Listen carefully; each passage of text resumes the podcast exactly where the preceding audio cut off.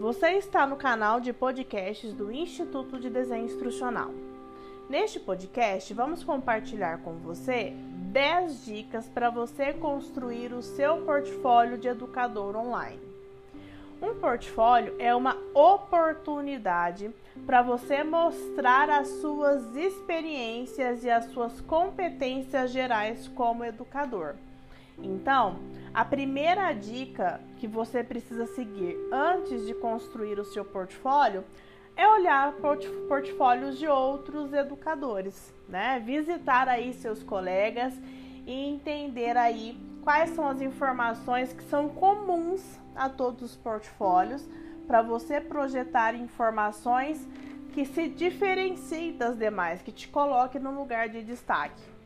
A segunda dica é ressaltar que um portfólio é mais que um currículo.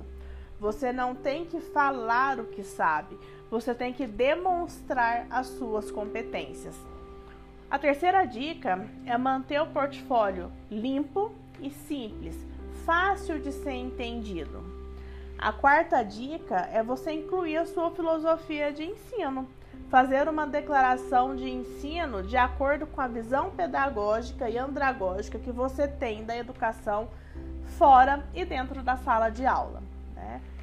A quinta dica, né, mostre, mostre as competências, né? Não diga, né? Você diz, você diz no currículo e mostra no seu portfólio. A sexta dica é sobre o formato, né? O portfólio de ensino online ele precisa ser um, um formato, ter uma interface que facilite a, o, o, visitante a entender a sua biografia e a sua evolução enquanto profissional. Né? A sétima dica é a prova social, incluir testemunhos, recomendações, avaliações do seu trabalho, atestados de capacidade técnica.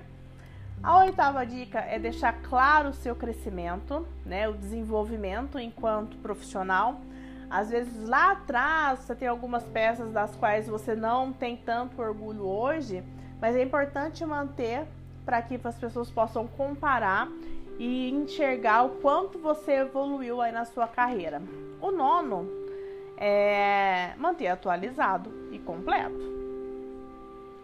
O décimo, né, a décima dica aí para o seu portfólio é fazê-lo num site, né, como o Wix, como do LinkedIn e outras mídias sociais que você pode usar aí para desenhar um portfólio organizado e de sucesso.